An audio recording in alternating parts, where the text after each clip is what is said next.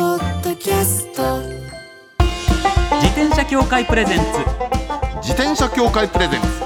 ツミラクルサイクルライフ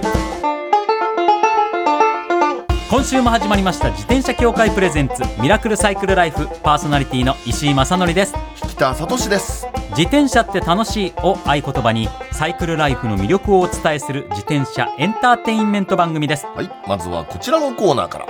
週刊自転車ニュース当番組が独断で選んだ気になる自転車ニュースまずはこちら規格不適合ヘルメットが多数流通ね話題ですからねもうそうですね、うんえー国民生活センターは大手インターネット通販サイトで購入できる自転車用ヘルメットについて、国内外の規格に適合していない商品が数多く流通しており衝撃吸収性などで性能が低いと注意喚起しました、うんこれはねまあ分かるんですようん分かるっていうのかあの一部が、えーやっぱり安全性があんま高くないっていううんとこなんですよね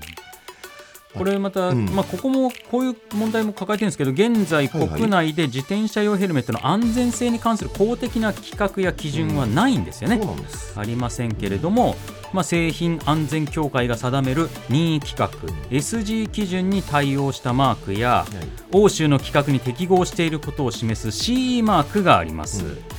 あ、これはね本当あのー適合してるやつって例々しかこれつけてたりするんですけど、はい、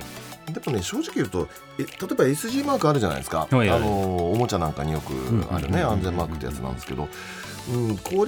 がね必ずしもヘルメットの安全を示してるかどうかっていうのはまあそれはあった方がいいですよあった方がいいんですけど、はい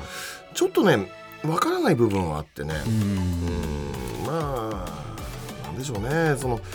安全性に関する自転車ヘルメット専用の何かがあってもいいのかなっていうそろそろねそうです気がねするんですけど、そもそもそううんした公的な規格や基準がないってところもちょっとねなかなか難しい部分ですもんね。で何よりね私思うんですけど、はい、ヘルメットに関して自転車ヘルメットに関してはかぶらないよりはマシっていうのはあってね、だだってかぶらない人まだ多いでしょはいそうなんですよねそうそなんですもそも論としてそこですもんね。ずいぶんヘルメットかぶる人増えてきたとはいえ、はいまだ半分以上はかぶってないですからねそういう感覚ですよね。そうでそう街すでる見てとるとかぶってる分だけマシじゃねえかという気もしますうんうんうんうんど結うでしょ構う欧州の規格とか、海外の規格に適合しているマークはついてるのって結構多いですよね。はい、そう CE って割と多いですよ、うんまあそういうのまあ気にしてみるようにね、うんこれから買おうという方はちょっと気にしてみるっていうのは確かにしっかりあっていいかもしれないですね、まあ、センターの方も適合マークがあるものを選ぶようにと呼びかけているとのことです、さあ続いてはこちらのニュースです福島県自転車で復興被災の地から希望の地へこの時間はサイクルスポーツを通じた福島の交流人口の拡大と振興を目的とした動きについて3週にわたってお伝えしてきましたが今日がその3回目となはい、ります、 3回目ですね復興が進む福島実は自転車が大きな役割を果たしているそうなんです今回も直接お話をお聞きします経産省大臣官房福島復興推進グループ福島新産業雇用創出推進室の宮川直樹さんですよろしくお願いいたします経済産業省福島復興推進グループの宮川と申します。どうぞよろしくお願いいたします。よろしくお願いしよまろすしくお願いいたしますはい早速自転車の取り組みを通じての福島復興について教えてくださいはい。経済産業省では、地域経済の復興を図るため、昨年5月に福島県様とともに、福島浜通り地域等15市町村の交流人口拡大に向けたアクションプランを取りまとめ、地元自治体と一緒になって、福島浜通り地域への交流人口拡大の取り組みを進めているのですが、その検討の軸となるテーマの一つにサイクルがあり、前回福島県様から紹介のあったナショナルサイクルルートの指定に向けた動きもそうですしサイクルとアウトドアを掛け合わせたこの地域ならではのコンテンツの創出などを行うことによって交流人口拡大から福島の復興を目指しております。うんいや福島の復興に自転車が役立てられているんですね、はいはいはいねすごいな、はいね、3週連続でそう思ってますけどそうですね、はい他にはどんなことを進めているんですかはい、えー交流人口拡大に向けた施策としましては、原発事故による避難対象となった12市町村への来訪者の呼び込みにつながるイベントやツアーなどを企画する民間事業者を支援する誘客コンテンツ開発事業がございます。この事業によりスポーツや食、芸術といった様々な分野のイベントやコンテンツが浜通り地域を中心に誕生し始めています。これ具体的にはどういうイベントなんかが行われるんですかねえー4月にあのツールド双葉っていうのが、まあ、あの新規で開催されているんですけどもこれにもですねあのこの事業であの経産省からあの支援をさせていただいております。はいやっぱどんどんどんどん確実にそうですよね広がっているんですね。うんはいいやもう本当3回にわたってお話伺ってまいりましたけれども、やっぱ福島行きたくなりますね北あさん。りますねいやぜ浜通り行きましょうひぜひぜひ行きますんで、宮川さんありがとうございました。ありがとうございましたありがとうございました以上週刊自転車ニュースでしたこの後はゲストコーナー自転車が大好き声優ナレーターの岡田正孝さんをお迎えします自転車協会プレゼンツミラクルサイクルライフこの番組は自転車協会の提供でお送りします自転車協会からのお知らせです街ではライト自体がついていない自転車やブレーキをかけてもちゃんと止まらない自転車を多く見かけますこれって安全面から考えるととても怖いですよねそこでみんなが安全な自転車に乗れるよう自転車協会では自転車安全基準を定めましたそしてその基準に適合した自転車にだけ貼られるのが BAA マークなんです自転車活用推進法のベースになっている交通政策基本計画では BAA マーク自転車の普及を推進することも謳われていますつまり BAA マークは国も認めた自転車の安全安心の目印ということですね自転車をお買い求めの際は BAA マークが貼ってあるかぜひチェックしてみてください BAA マーク自転車で交通ルールを守って安全安心なサイクルライフを BAA マークについての詳しい情報は自転車協会 BAA のウェブサイトまでさあゲストコーナーです声優ナレーターの岡田正孝さんですよろしくお願いいたしますよろしくお願いします。よろしくお願いします岡田正孝です。岡田さんはやっぱり僕らからするとやっぱ自転車結構好きな方だとはいはい自転車系の YouTube って自然といろんなチャンネル見るようになると思うんなでりすますよなりますそうやって見てるリスナーさんはもうね大体お姿はいわかると思いますけども、はいやっぱ体大きいっていうイメージ好きですよね僕体重100キロを超えてまして、 100キロ超えます超えてますそうなんでそうすよ。ねはいはいはいあの体重105って言ってます。なるほどなるほどアルテ島グのアルテグラではなそうくそうビでジュアルすのね。105ですね。いなるほやどでもなんかそれをネタにされて結構 YouTube でもいろんなこと発信されてるじゃないですかそうですねのはい体の大きい人でも乗れるとかそういう話とかも含めてうそうええだから結構大きいイメージをすごいしてたんですけど、今日お会いしたらなんか大きいというよりなんか締まってるっていうか、ななんつったらいいんですかね、結構筋肉質なところそうがそうそうそうそうそうあるんですよ。でしかもなんかね想像してたのよりお若いああ、ありがとうございます。うんあの、そう見本えます当にありがとうございます。ラジオじゃ伝わらないと思うんですけど、はい僕、大学生役とか高校生役やります、いまだに。もう35なんですけど、はい。ああそうそれかは何あの声優じゃなくて出る役としてはい、僕映像とか役者業もやってますので、はい。でも大学生わかります見えますよあありがとうございます。はい。では私の方からプロフィールを岡田さんのプロフィールご紹介させていただきます、岡田正孝さんは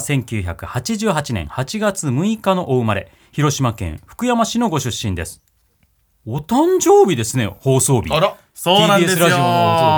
あの、この日実家にいるんで、実家で家族で聞きます。お ーそっかはいありがとうございまありすがとうございますですがおめでとうございます、ありがとうございます。はい。アニメコンプレックスコンプレックスの先生役、自転車系ネットメディアフレイムの YouTube チャンネルの MC などでご活躍。さらに大手音楽スクールと音楽レーベルにてボイストレーナーも務められています。そして自転車が大好き。はい。なんと自転車技師安全整備士の資格をお持ちで自転車インフルエンサーとしても活動されています。これは珍しいですよねそうですよね。ちょっと情報過多なところがね、キャラ的にあるかなと思うんですけど、ここにまた体重100キロサイクリスト乗ってきますから、そうかそうか。ヒルクライマー昼クライマーではないんですね。昼クライマーってもうやたら登らされるんですけどね。あの結構動画の中で言うそう出とてくるんですよ結構いろいろ登ってらっしゃいますけど、あれそうなはんですよ好きでヒルクライム大好きですってことじゃないんでいやすもうね。とんでもないですね。とんでもないことですよ。僕去年あの、3回暗がり峠行ったんですよ。はいあの大阪の激高ですね。あい自分の意思で行ったこと一回もないですからね。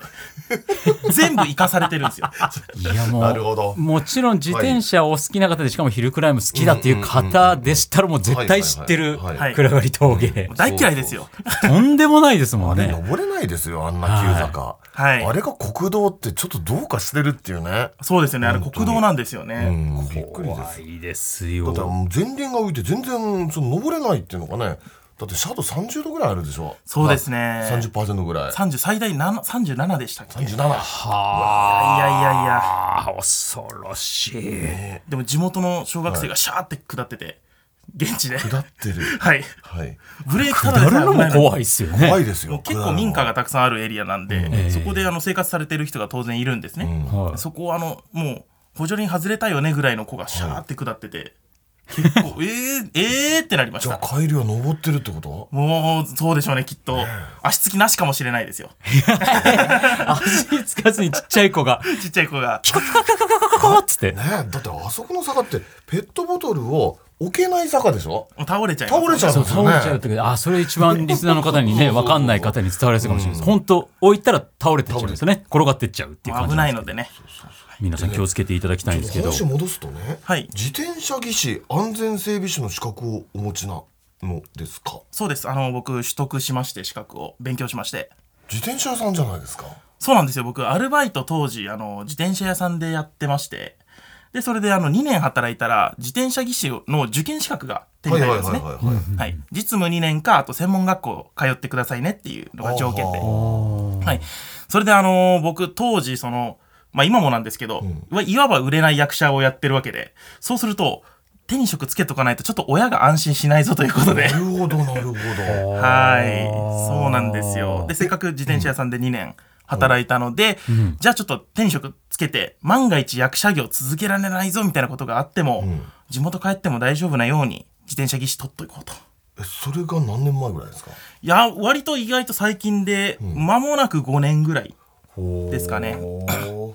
で、5年経ったら更新のはいおはがき来るので、僕そろそろ免許更新です。はあ、結構じゃあ頻繁にちゃんとあるんですね。ーそうかもしれないですね、まあ自転車の世界も常に進歩してる進化してるしいろいろ新しい技術もそのね年数で生まれているしってこともありますもんね。そうですね。まあ、あの、でも自転車技師の勉強っていうのは、基本的には、あの、ママチャリというか、はいはいはいはい一般車で使う知識が多いような印象がありますね。試験に使うのは、はいい、わゆる ATB ってわかります。わかりますはい、あのマウンテン ATV マウンテンバイクの昔のやつみたいなそうですそうですねあの子供用のま丸金自転車丸石自転車とかはい はいはいはああいったところの自転車を車体で試験で使うことが多くてですねほ、うまあ、V ブレーキとか、はいはいはいはい。あと変速は前後何段ついてくださいとか車輪はこうですとか、うんいろいろレギュレーションがあるんですけれども、ははい、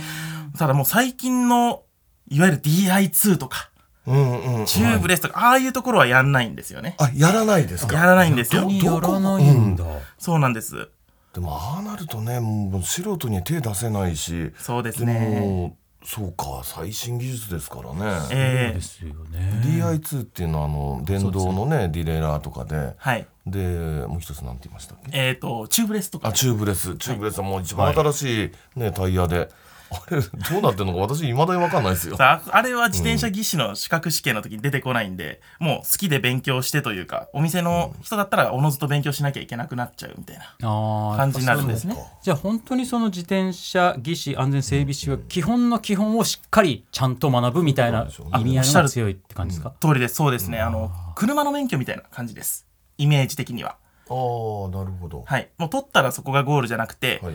それであの人の自転車いじる資格がゲットできたので、はいあとは現場で頑張ってねみたいなああそこから自分実践でどんどん身につけていかなきゃいけないっていう感覚に近いそうですねはたあだそれでもちろんその、まあ、車で言ったら公道を走る権利じゃないですけれども、はいはいあの自転車屋としてやっていける最低限の技術は身につけますよということになりますね。でもそもそもいスポーツ用自転車に乗るようになったきっかけっていうのはいつなんですか、いや、これ石井さんはきっとあの、共感していただけると思うんですけど、はいあの売れない役者って本当に貧乏なんですよね。まあそれはそうです よ、まあえーそうなってくるともうはい交通の足自転車がいいってなってくるんですいやよ。そうなんですよこれそうなんですよねはい、前回いらしてくださったピストジャムさんもそういったお話でしたしねそうでした、ね、いっぱいアルバイトしながらそうでしたそうでしたそうなんですよ。はいで都内ってはい正直もう自転車の方が便利じゃないですか。便利ですいやそうなんですよはっきり思いますね、そうですよね、そうなってくるとその足として自転車を使おうってなったんですけど、その時ママチャリしか持ってなくて、はいはいでそれがあのパンクして壊れちゃったってなった時に、よしじゃあここはもう自分の投資だと思ってクロスバイクを買おうとおーおーいうことで、ルイガノのクロスバイク買いまして、おほうほうほうーはいでそれからあのじゃあ節約のために自分でパンク修理できた方がいいよねとか、はいタイヤ交換できた方がいいよねとかいうところでどんどんどんどんハマっていっちゃった。へえじゃあそれにハマってってからその自転車屋さんでのアルバイトっていうかあそうですね、につながってったって感じなんですかそうなんですよ。自転車買った時は僕歌舞伎町でバイトしてまして、ほうはい、あの深夜のカラオケやってたんですけど、ほうほうほほちょっと夜勤辛すぎてです ね。うでしょうねそうなんですよ。うんそれであの昼の仕事にアルバイトに変えようって思った時に、ちょうどハマってた自転車にまつわる仕事をしようと。はあそういった時代を経て今は自転車の魅力を発信する側に回ってるわけですけれども、そうですね。でそうなってきた時にやっぱり最初に冒頭お話ありました100キロ超え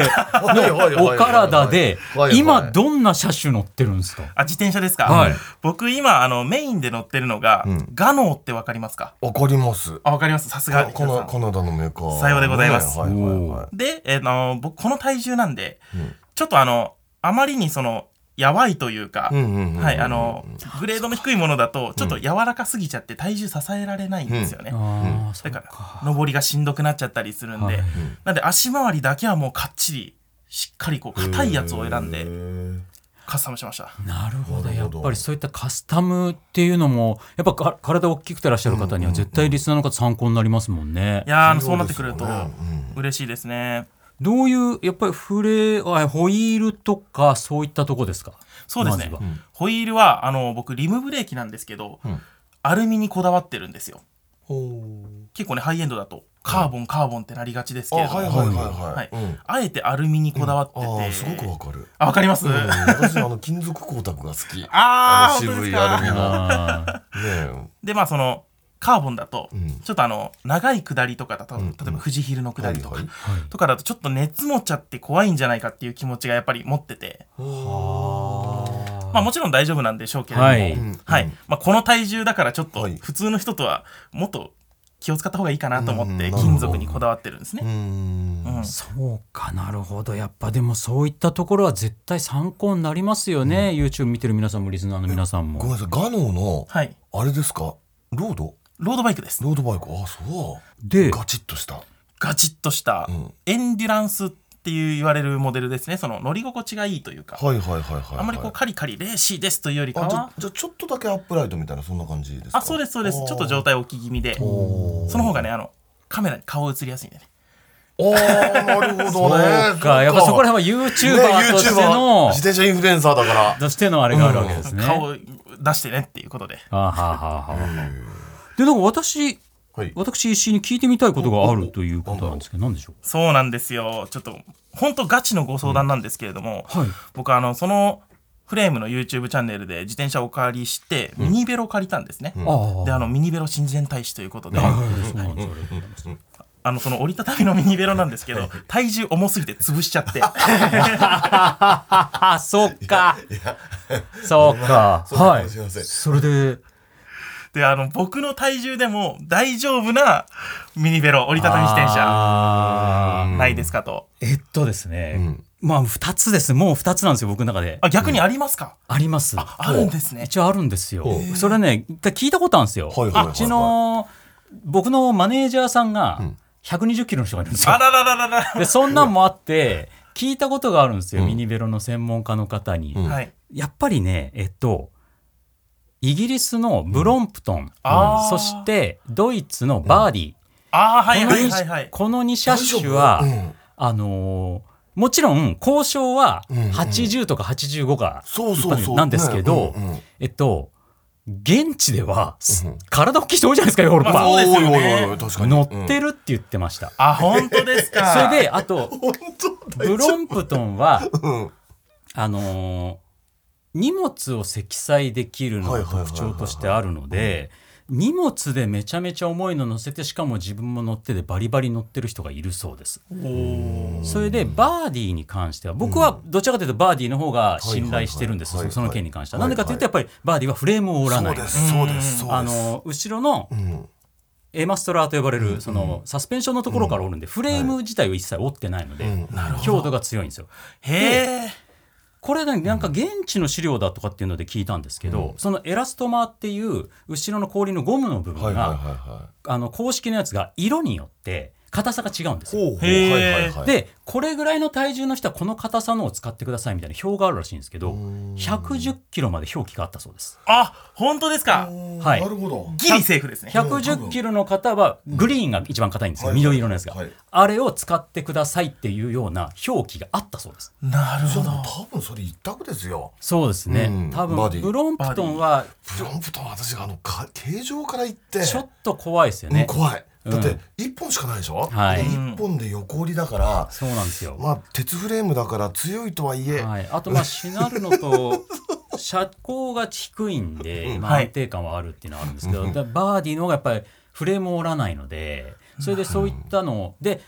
そのサスペンションの部分に関して言うと結構サードパーティーもいろいろ出してるんですよもっと強いみたいなのはいはいはいはいへはだい。からそういうので、いいの見つけてガチッとしたやつ探してうまくやれば、そうか。でタイヤももともとがあの車種自体はマウンテンバイクを折りたたんで持ち運んで旅先で乗りたいっていうところから生まれてるんで、太鼓さんが。 2人がねハイコとマーカスという二人がね2人がなんでロードバイクからの派生の車種よりももともとが強さタフネスで作られてるんで多分バーディー一択かなって感じがします。なるほどですね。はいもう体重105ですから。はい。そうですね多分いけるんじゃないかといしうこかともあれですよです。バーディーだったら、はいあのーパーツいろいろつけられるから、はい105がつきますよああ、あ嬉ーしい。そうですね。 実際私105つけてるもんあ、そうですね。僕もバーディー105だ。そうバだー僕ディーも105だ。そうだ。そうなんですか。あらららら、皆さん、じゃあ僕に乗っていただいてるような感じですね。 いやー、ぜひぜひちょっとね、きっかけあったら、バーディー乗ってみてください。では、ちょっとお話ね、そろそろお時間なんで、来週もお伺いしたいと思います。ということで、今週のゲスト、岡田正隆さんでした。ありがとうございました。ありがとうございました。自転車協会プレゼンツ、ミラクルサイクルライフ。最後のコーナーはサイクル大辞典一つの項目をきっかけに自転車トークさまざまな角度からサイクルライフの魅力を発信します今回のテーマは自転車に乗りたいけどこういう時はぐっと我慢そういう時あります。ありますね今の季節なんつったってはい気温ですよね。まあ気温が、まあ、猛暑日と呼ばれる気温になりますよみたいなのを朝見たらもう乗らないですね僕はまあ乗らないですね。一番、まあ本当にそうえっ、とね多少の多少の暑さっていうのは、はいそのむしろ汗が流れて気持ちいいっていう人もいるんですけど、えーただね体温より気温が高い時ってあるじゃないですかああもうそのこレベれはルにもなうちょっとちゃうとアウトでしょう、はいも僕ここ番組始まって数年目ぐらいの時になんかね多分話してるはずなんですよ日傘の話してんですよ自転車とは関係なしにでしたけほうどほ割と僕は男性だけど日傘積極にするようにしてますみたい なう話してますけど今もう珍しくなくなりましたねあ、そういえばそうかも。僕笑われてましたもんうん。そうだ。男で若いのに日傘してるみたいな感じの空気あったのに、うんうんうん今全くないですもんねないですねこの暑さだと男性も日傘してくださいみたいなうんうんうんうん空気感ですもんね、そうだからそれだけ変わってきてるんですよそうなってくると自転車はもちろん日傘できないわけでできないです。そう考えるとやっぱり気温が高すぎる時は気をつけないといけないって多いう、分ね、まあ体調不良っていうことにつながるっていうことで言うと、ええ自転車って結構きついかもしれないですよ。あのほら、気温は同じなのに、はい照らされてるのも同じなのにあの風が吹くからなんか一見その体温が下がってるような錯覚に陥るじゃないですかあーそれ内部の体温は上そがうってそうるみたいそうな上がってるでしかもね気温がね体温より高い時って、はいどんなにその風に吹かれようが別に体温下がりゃしないですからうね、んこれねなんかちょっと生命の危険を感じるみたいなところってね、時ありますよね、あるような気がしますあと、ん僕気温もそうなんですけど、はいはいはいはいやっぱりね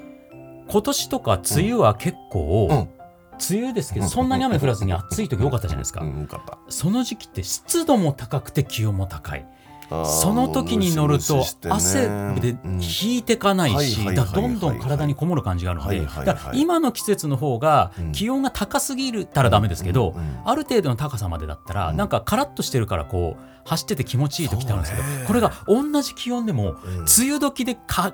梅雨晴れみたいな日に乗うるんうとんうん晴れてるが気持ちいいかなって走るとベタベタがすごくてみたいなあーすごくわかるであれの時はねねそうう汗で気化熱でこう汗が熱がね蒸蒸発発しないとねするのがそれそうそうそうなくなっちゃうから、んあれ熱中症になりますがそういう時は気をつけなきゃいけないあなと、りましたねやっぱそういう時は特にこの時期はね、うん暑かったりするともうそうで熱すよね中症って僕一回そのうんやっぱり体調悪い時にはいはい自転車乗ってうん移動しようとして、うんあこれは完全に熱中症になったなと思って慌てて喫茶店みたいな子が行って、はい普段全く食べないなんかかき氷入ったパフェみたいなのうわーって食べてうんなんとか過ごしたって日あったんですけうどんあれね僕ねもう走って5分でしたもんねあそう走り出して5分ぐらいです体調ちょっと悪いけどまあちょっと自転車でしようと思って5分ぐらいであもうダメだこれ気持ち悪いってなってへーなる時一瞬なんでうんうんうんだから本当体調悪い時は絶対無理しないようにしてくださいうん以上サイクル第一線でした自転車協会からのお知らせですスポーツ用自転車の場合きめ細かいメンテナンスも必要ですね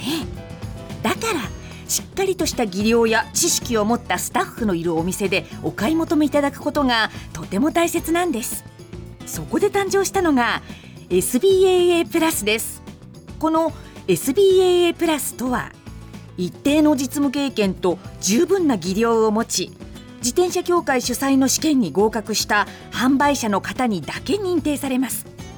今回制度が一部改正になり認定者にスポーツ用自転車安全整備基準に基づいた整備を受けてもらうと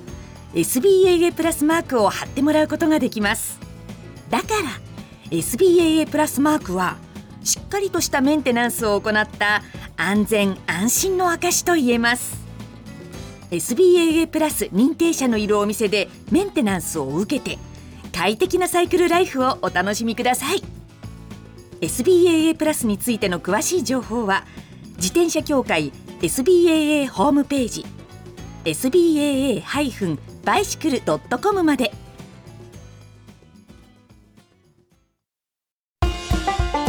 ミラクルサイクルライフそろそろお別れのお時間ですいや岡田さんやっぱりお詳しいですねなかなか深いぞっていうう んさすが整備士だぞっていうね いやそうですよね、だからそういった方が、まあ、こういったラジオ出ていただいて発信していただいたり、YouTube チャンネルの方もそうですよねそういった方が発信してるんだっていうのはね信頼できるということですからぜひぜひチャンネルの方もチェックしていただければと思います、番組ではマイ自転車ニュースサイクリストあるある自転車脳内 BGM 募集中です忘れられない愛車の思い出も大歓迎採用の方には番組オリジナルステッカーを差し上げますメールアドレスはすべて小文字でサイクル -r-tbs.co.jp cycle -r-tbs.co.jp までお待ちしておりますお待ちしてますそれではまた来週お会いしましょうお相手は石井正則と北里志でした自転車協会プレゼンツミラクルサイクルライフこの番組は自転車協会の提供でお送りしました。